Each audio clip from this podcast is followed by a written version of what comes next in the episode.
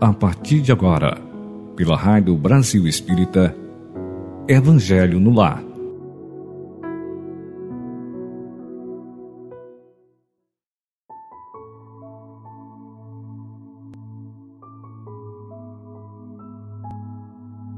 Bom dia, meus amigos, companheiros do Evangelho no Lar.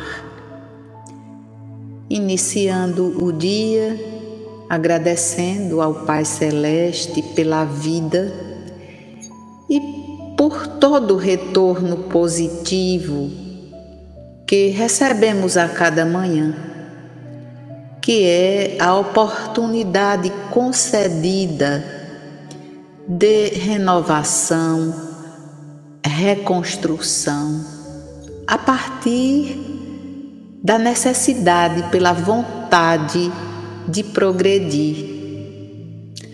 Ao Mestre dos Mestres, o nosso Senhor e Guia, Jesus de Nazaré, roguemos bênçãos para todos os lares e corações que nesse momento sintonizam conosco pelas ondas da Rádio Brasil Espírita.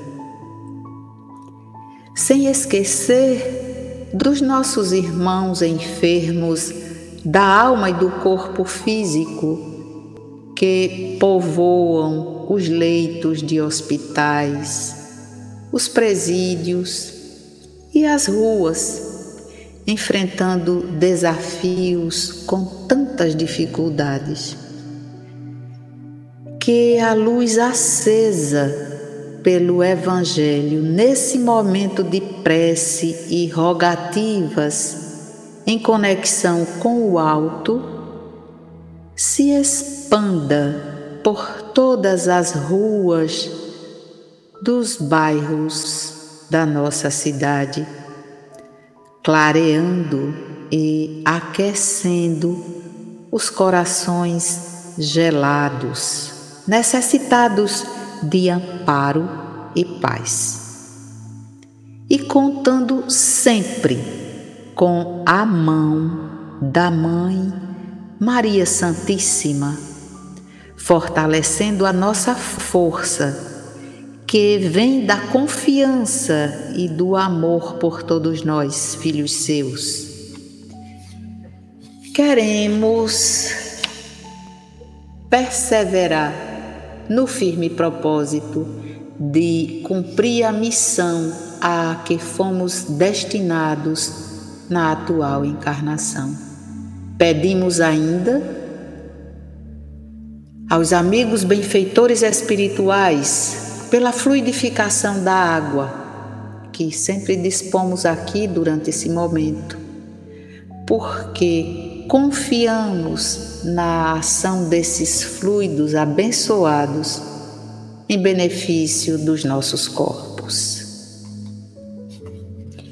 Para hoje, a mensagem que precede a mensagem do Evangelho é do livro Palavras de Vida Eterna, de Chico Xavier, esse espírito tão iluminado. Pelo Espírito Emmanuel, duas grandes luzes que estão sempre aqui acesas na hora do nosso Evangelho. Que essas luzes permaneçam acesas em nós e nos nossos lares, com as nossas famílias, com os nossos entes amados. O título é Em Constante Renovação. Renovai-vos no Espírito, Paulo. Está em Efésios, capítulo 4, versículo 23. E diz Emmanuel sobre essa fala de Paulo: aperfeiçoar para o bem é impositivo da lei. Em muitas ocasiões, afirmaste cansado, sem qualquer recurso para empreender a tua transformação. Acreditas-te doente, incapaz, dizes-te inabilitado, semi-morto. No entanto, agora, como há séculos de séculos, a natureza em tudo é sublime renascimento. Renovam-se os dias, renovam-se as estações. Velhas árvores decepadas deitam vergônteas novas, pedras multimilenárias dão forma diferente aos serviços da evolução. Na própria química do corpo em que temporariamente resides, a renovação há de ser incessante. Renova-se o ar que respiras, renova-se o alimento de que te nutres, renova-se a organização celular em que te apoias renova-se a limpeza que te acalenta a saúde. Deixa assim que a tua emoção e a tua ideia se transfigurem para fazer o melhor. Estuda, raciocina, observa e medita. Mais tarde, é certo que a reencarnação te conduzirá para novas lutas e novos ensinamentos.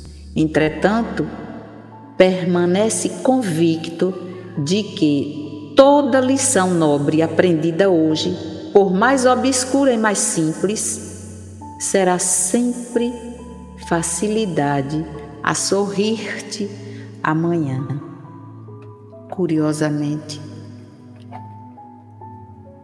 eu havia aqui falado sobre a renovação, sobre a reconstrução, que cada dia é uma oportunidade, é uma página limpa, ou seja, é tudo sendo renovado para que a gente escreva um parágrafo ou uma frase que seja na nossa história. Mas essa escrita é um registro de uma ação. Que Deus nos abençoe com força, coragem, disposição e disponibilidade para uma ação no bem.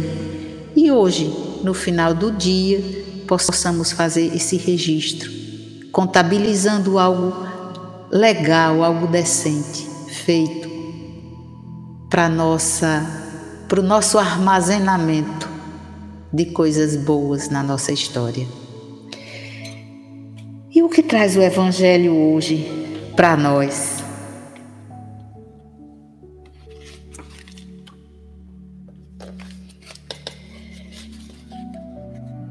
No capítulo 13, item 18, com o título os órfãos, uma mensagem de um espírito familiar que deixou para nós em Paris no ano de 1860. E eis a mensagem do Evangelho para hoje. Diz assim o espírito familiar. Meus irmãos, amai os órfãos. Se soubesseis quanto é triste ser só e abandonado, sobretudo na infância, Deus permite que haja órfãos para exortar-nos a servir-lhes de paz. Que divina caridade amparar uma pobre criaturinha abandonada, evitar que sofra fome e frio, dirigir-lhe a alma a fim de que não desgarre para o vício.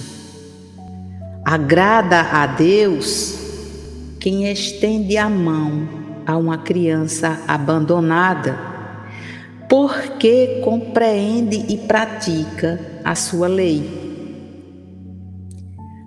Ponderai também que muitas vezes a criança que socorreis vos foi cara noutra encarnação. Caso em que, se pudesseis lembrar-vos, já não estaríeis praticando a caridade, mas cumprindo um dever. Assim, pois, meus amigos, todo sofredor é vosso irmão e tem direito à vossa caridade. Não, porém, a essa caridade que magoa o coração, não a essa esmola que queima a mão em que cai, pois frequentemente bem amargos são os vossos óbolos. Quantas vezes seriam eles recusados se na chopana a enfermidade e a miséria não os estivessem esperando? Daí ou dai delicadamente, juntai ao benefício que fizerdes o mais precioso de todos os benefícios ou de uma boa palavra, de uma carícia, de um sorriso amistoso. Evitai esse ar de proteção que equivale a revolver a lâmina no coração que sangra e considerai que, fazendo o bem, trabalhais por vós mesmos e pelos vossos.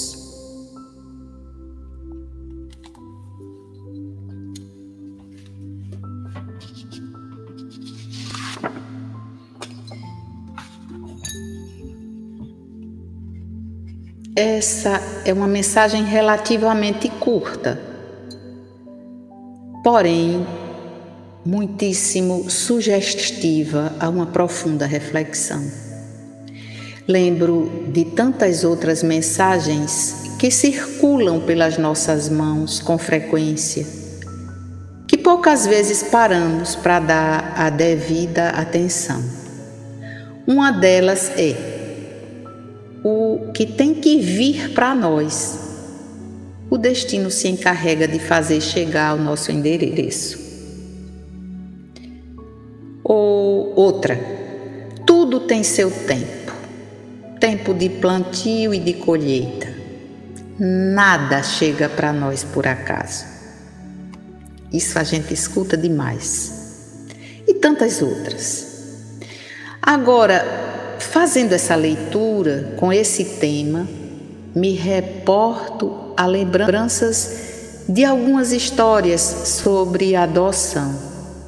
E eu recordo de uma canção que escutei bastante em uma fase da minha vida, que me comovia demais, que era sobre um filho adotivo que apesar de o seu pai, esse pai adotivo, ter seis filhos biológicos, ele esse filho foi o único que assistiu ao pai na velhice. Isso me comovia tanto. Era, era uma música, era não, é uma música cantada por uma voz tão suave, tão tocante. E aí eu fico pensando agora sobre a adoção. Que a adoção é um gesto de caridade que implica num compromisso sério mas não se restringe apenas a essa possível explicação.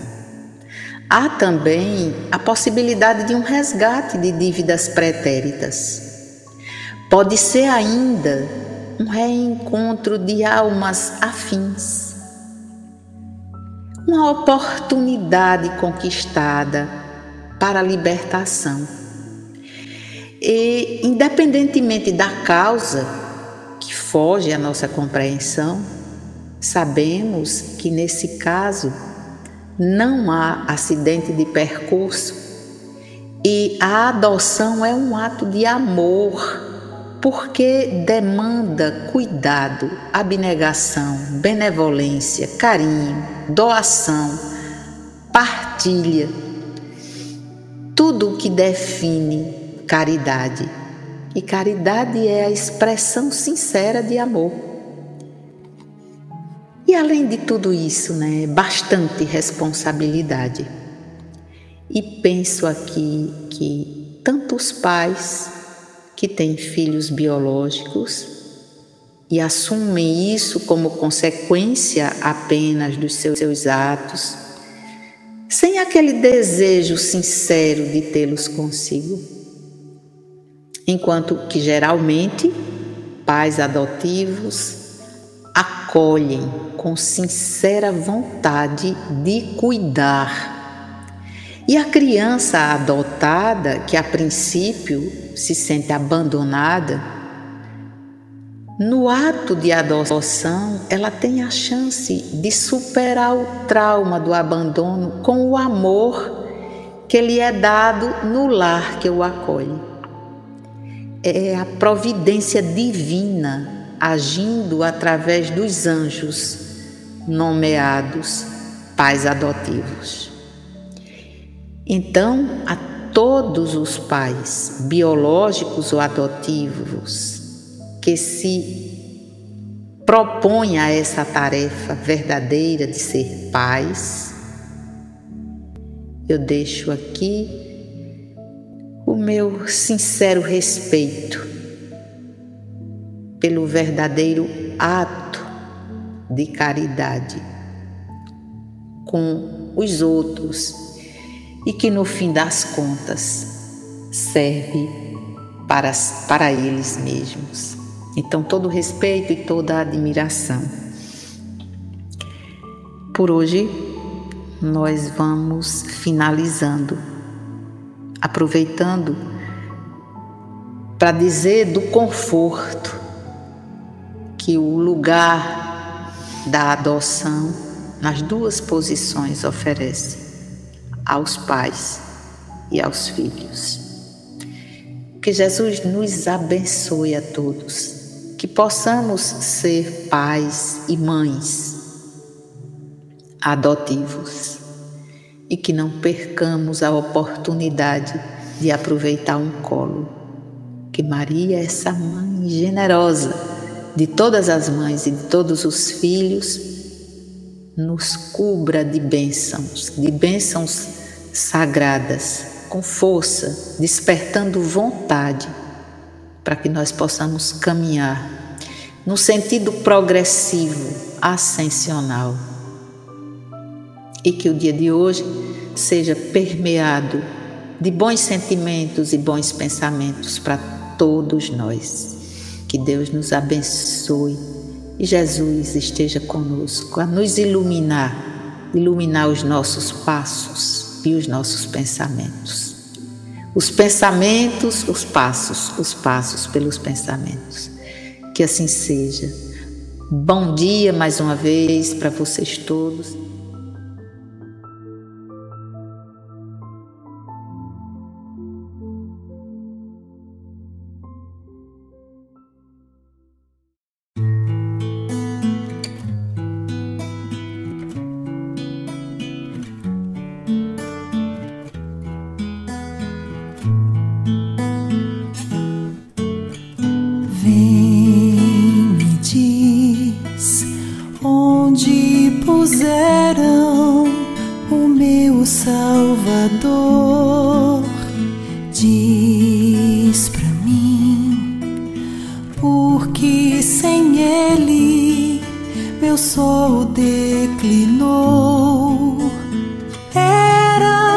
Chỉ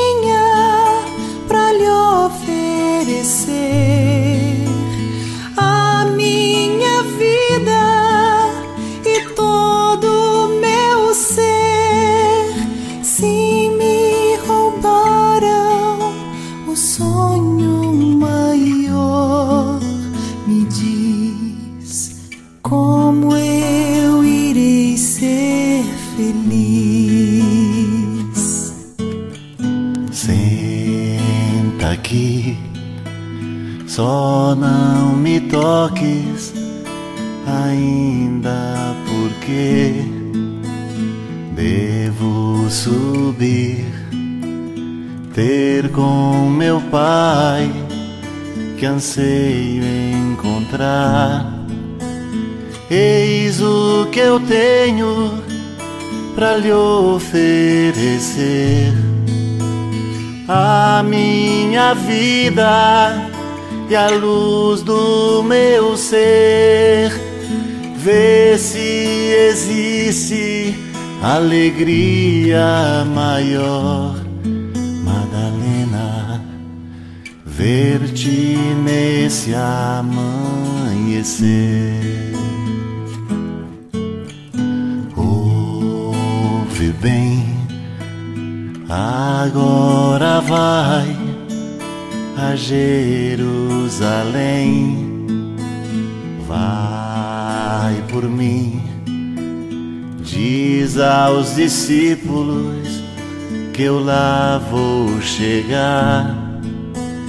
Tenho lembranças do amor que lhes dei. Sinto saudades da última vez naquela noite em que até chorei, eu sei, noite em que eu mais amei. Sim, eu vou, vou bem feliz, mesmo sem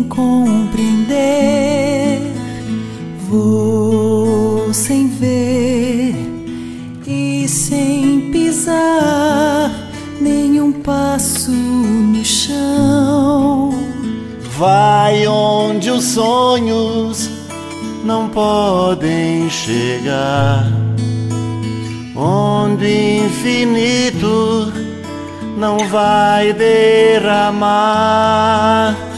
lá onde as flores não mais murcharão. Vai, leva